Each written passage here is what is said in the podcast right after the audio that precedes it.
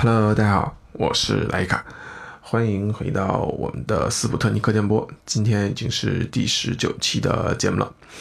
那本周的节目其实出了一点小意外的情况，因为五一调休的原因，那我把自然周的时间搞混乱了，其实导致上一周更新的时间啊有点就是延误了，所以呢，我们就呃。嗯，可以理解为断更了一周，所以我们这周正常回归。呃，当然和自然周一起混乱的，我觉得还有在假期当中度过的这个生物钟，啊，就不知不觉就变成了白天睡觉，然后导致夜里非常的清醒，然后在放假的时候经常会呃三四点钟才睡。呃，这种作息如果我觉得只是嗯自己生活的话。如果慢慢习惯了，保证每天都这样的话，其实我觉得问题还不算大。但假期是短暂的，一结束就要调回到正常的工作，呃，作息，这其实是非常痛苦的。嗯，之前其实有看过一些类似的研究，它比如说，嗯，人与人其实不太相同，每个人都有各自。呃，精神活力比较高涨的时期，有的人可能是早晨，有的人可能是夜里，呃，但是我想，如果大家只是按照自己精神比较活跃的时期去，呃，工作或者是呃做事情的话，嗯，其实比较难统一的，或者比较难一起做些什么事情的，啊，所以被迫呢，那些夜晚精神的人就还是要被迫的适应起来，呃，不知道如果有一天能够。自己安排自己生活的时间的话呢，呃，我觉得我还是很快的就会变成一种夜行生物。呃，说起来自己安排自己的生活呢，呃，非常巧的是最近看了一部纪录片，我觉得大概能完美的诠释，啊，这种生活是呃为何被人们推崇和向往。啊，这个纪录片名叫做《克拉克森的农场》，呃，它又叫呃我买了一个农场。啊，比较直白，啊，从名字看出它是一部讲农场，呃，相关的一个纪录片生活，啊，那我想说，嗯，如果说哪个民族可以代表农业的发展，啊，可以代表农业的这个，历史，那我觉得除了中国人之外，应该没有哪个民族可以，呃，获得这样的殊荣，啊，我们的。技术或者说我们的这些可能不是最先进的，但我们，啊，我很相信，就是我们在基因当中，这种农业文明或者这种耕种，啊，是非常的深的，啊，那体现在哪儿呢？就是我们的人无论在哪儿，啊，无论在哪个地方，无论住在什么样形式的，呃，房子里。啊，可能都要种点菜。别人可能推崇的是花园洋房，那我们可能推崇的是菜地洋房。啊，就是即便像现在中国可能各地都在建一些高楼，啊，其实看起来它是并不适合种菜的啊。但是大家也会呃开发出了这种家庭养殖这种方式，啊。当然，可能有人说这个其实是老一代或者说是经历过贫困、贫穷的人才有的这种精神，啊，那我可以从另一个角度感觉啊，就其实，在新一代当中，这种精神可能它不是一种实际的，啊，不是说我真的去种过什么东西，它可能变成了一种虚拟的，可能依托于这种互联网或者是游戏这种载体。啊，它也是能体现出大家对种地的热爱。呃，在游戏领域，其实有一个专门的名、专门的门类，或者说游戏的分类，就可能叫做种田类、种地类，或者是有这种元素的游戏。啊，那老一些的呢，可能有大家比较清楚，它叫有叫《牧场物语》啊。然后呢，最近几年比较火的是一款叫做《星露谷物语》的游戏啊。这个游戏它其实本身都不以精美的画面和那种激动人心、跌宕起伏的剧情为卖点啊，反而是这种普通的耕种、呃耕地、呃播种啊收获，然后去。卖这些收获的东西，然后一步一步丰富自己的农场，哎，我可以种更多的东西或养殖扩建，哎，等等。呃，抛开这类主打种田的游戏啊，就是它的就是游戏本身可能只是种田之外，啊，在游戏论坛里，如果大家嗯去逛一逛啊，就很多游游戏公司或者是呃制作组，他会做一些呃用户调研啊，询问大家最想要添加或者最想实现的功新功能是什么啊，往往就是我要在游戏里增加种地的功能啊，增种地的这种特色。啊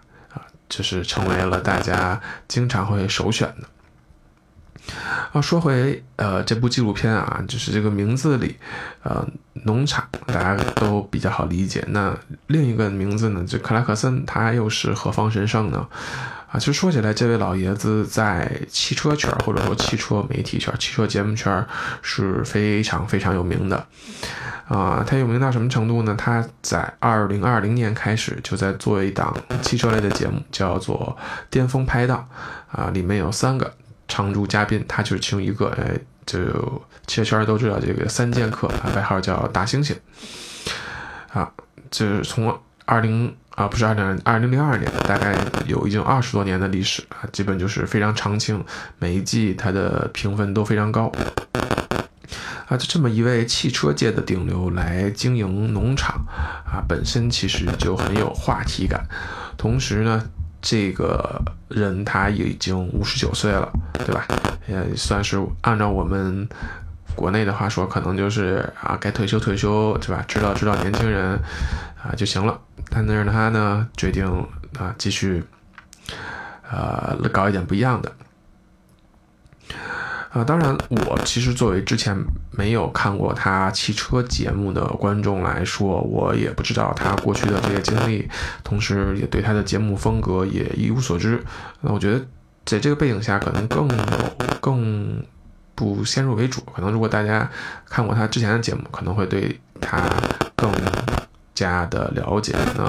我呢，其实是完全没有这个背景，那我看起来其实还是非常的呃有惊喜感。首先，他第一集开始啊，就因为这个大概有，我记得应该是八集左右。从第一集开始，他就整正式确立了这个整篇的风格。那我觉得第一个关键词呢，就是这个豪，呃，就是土豪的豪啊。首先，这个豪体现在什么地方？就是这个农场的占地面积非常的大，有六千亩的土地，六千亩，整整六千亩土地都是他一个人的，啊，然后经常。这个节目里用无人机去扫他的整个的这个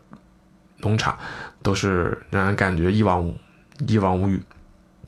非常大。但这片土地呢，也不是他近几年买的，其实他早在零八年的时候他就买下来了啊。虽然，但是我不知道当时的价格啊，但是啊，六千亩地，我觉得在英国肯定不是那么便宜。对吧？那豪横的第二点呢，就是呃，他一开始就是要去买一些农业的机器，啊，嗯，就是类似于拖拉机啊，或者是那种车，呃，他他有一个农场的顾问啊，就跟他说推荐有一些二手车，然后他还去逛了一些二手车车商，然后最后他买了一辆什么呢？啊，买了一辆兰博基尼，兰博基尼的卡车。那在这个节目里，我当我我才第一次知道兰博基尼还会做卡车。当然，兰博基尼的卡车和这个拖拉机在拖拉机界也是非常的啊豪横啊，确实就特别大又拉风啊。当然，这辆车呢，那如果大家去看过节目也知道，就是为后面埋了很多的伏笔啊。所以呢，这豪就是一个非常关键词，就是你经常能感觉出来，它跟一般的农民不一样啊，经常就是我买买买啊，疯狂的买。啊都要买最好的，动不动就要买。那第二个关键词呢，就是门外汉。啊，这片地大家也也知道，就是很早就买下来，但其实它的运作模式一直是这个承包啊，它承包给周围之前做农业的这些人啊，直到最近，这个大概在一九年、二零年的时候啊，这个他之前一直承包他土地经营的这个人呢，决定退休了。啊然后呢，不干了，所以他才决定自己来整，啊，所以呢，虽然他买这个地很早，很长时间了，但对于他来说，他还是一个农业的完全的门外汉，啊，包括这个农业该怎么做呀，然后都要什么流程啊，一些注意事项，就完全完全不知道。最离谱的是，他在第一季的时候，有一个来帮他忙的这个叫卡勒布，问他说：“你的这个机器，啊，你用的什么机器？”啊，他来了一个，我用的是呃黄色的机器，呃，好像是橙色的啊，对，就非常搞笑。他是用机器的颜色来形容这个机器，就是他对那些东西完全一窍不通啊。然后经常就是问一些特别白痴、特别小白的问题。嗯嗯，当然，如果大家觉得这个就是一部啊，我这个是特别有钱的人，然后我用超能力，我来给你们。呃，秀我的钱，然后给你们做这种现代农业的展示，啊，就是这种，或者打这种这种特别呃豪横奢华风的想法，那我觉得就大错特错了啊！我觉得他有一个呃有一句话，其实可以特别概括主人公啊，这个克拉克森，就是典型的人才瘾大。就是在这个农场里啊，虽然他是懂得最少的，但他绝对是什么事情都要想要自己搞一搞啊。这个自己搞还不行啊，还要这个推陈出新。就比如说别人教他那种呃耕地然后掉头的方法，可以很好的规划这个。耕作土地啊，他就不啊，他趁人别人不注意，他就用那种传统汽车的掉头方法，对吧？结果把田的这个间隔弄错了，然后让别人一顿臭骂。然后给羊剪羊毛的时候呢，然后姿势不对，差点让那个羊呢把他这个这个这个直接给他来一个断子绝孙啊，等等等等各种事情，然后完全是呃就是。就是人才眼大啊，可以概括啊。当然，除了传统这些啊，就是耕地啊这些东西，它这里面还以这个鬼点子著称。它最经典的语录就是，呃，我突然想到了一个绝妙的点子啊。这点子有什么呢？比如说，他一开始他的农场有很多杂草嘛，然后他就说，他就问怎么办，然后别人说你可以请人来帮你除这个杂草，然后他想。呃，这么多草，我请人除还要花钱，我不如养羊，对吧？养羊可以，呃，来解决草，然后我还把羊喂肥了，我还可以卖，就搞这种啊农业生态。结果呢，他搞了一堆羊啊，但这堆羊，呃，就是。闹出很多故事啊，然后最后呢，其实也没赚到什么钱，然后把他的农场搞得一团糟，因为这个羊不听话，然后经常去踩踩他的这个围围墙啊，然后这种就非常的搞笑。然后呢，在节目里他就特别恶狠狠地说：“我要把这些个羊都给吃掉。”嗯，当然，除了这些传统的种植啊，他还就自己丰富了自己农场的这些产线，比如说他搞那种，呃，平地挖坑啊，搞这个养殖业，养鱼，啊，结果他的鱼呢被水獭偷走了，然后呢，他要搞点这个蜂蜜，结果被蜜蜂钻在衣服里叮了屁股，对吧？就这些，呃，在，就这些，呃。在游戏里可能都不会出现的情节呢，就是他在被他被他现实里搞的，就是五花八门，啊，大家那个非常的痛苦，所以说就是，呃，这部片子感觉就是老老倒霉蛋的日常，啊，特别倒霉，啊，当然这个倒霉也包括一些呃天灾人祸，包括他在这个节目的过程当中，其实经历了啊疫情，对，所以呢。就是自己做，再加上赶上一些不幸的事情，呃，那如果说如果这个节目整体啊都是这种呃恶搞啊，然后这种搞笑的风格的话，它其实就会变成了一种，呃，就是戏谑或者说是玩玩弄的感觉，啊，但这部纪录片我觉得它最好的地方一点就是它平衡了一种呃正经的，就是农业讲解或者知识传播。或者说是给大家介绍农业现状的这么一个情况的背后，啊，它融入了这些搞笑啊，这些恶搞，啊，所以我觉得它，啊，包括我刚才说了，它其中经历了疫情，对吧？然后其实，在在这个片子当中，它英国也经历了就是最严重的干旱季等等等等，啊，其实这些都是为这个片子的剧情啊，然后为为它。就是增加了很多话题感，很多这个剧情的，嗯，这个剧情的张力吧，可以说。所以呢，我觉得，在本身他通过他自己的这一年的学习或这一季的学习，然后让大家知道了哦，我们现代农业或者说是哪怕我们在我们不是英国人，不在英国种地，我们也知道英国可能有各种各样的法律规定，对农民有这样那样的情况，对，然后呢？呃，包括就是，即便我们现在已经很成熟了，对吧？有这种机械，然后有这种化肥、农药等等，但是呢，呃，它其实还是一个靠天吃饭的，对吧？稍有不慎，就会这一年可能就白干了，对吧？非常的有风险。然后最后也特别的、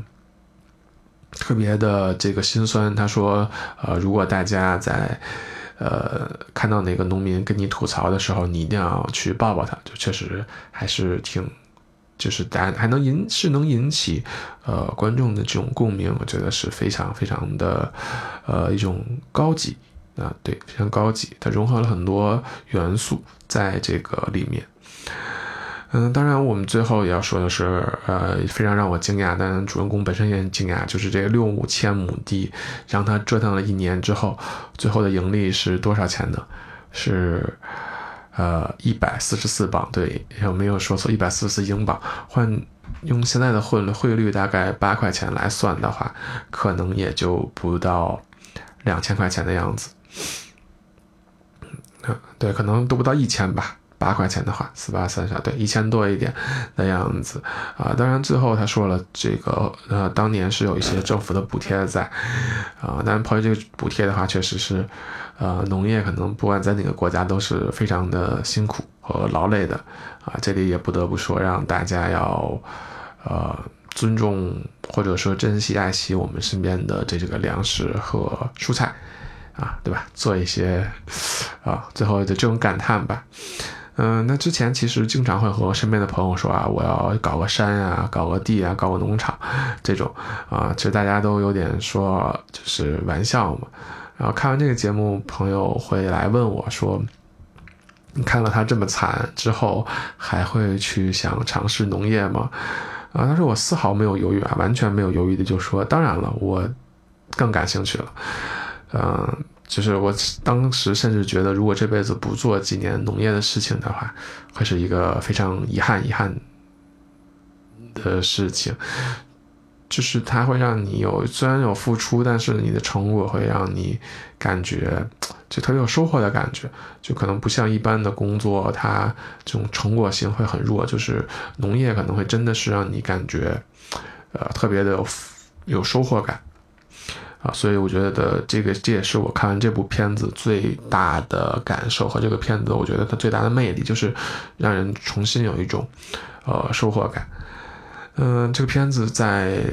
B 站是目前第一季是可以免费的观看的，同时第二季也在紧锣密鼓的制作当中。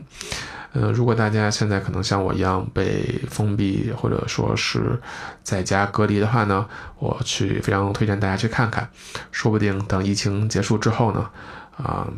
我们也可以一起开始一段呃不错的农业之旅，嗯，也说不定。啊，是今日北京的疫情还在呃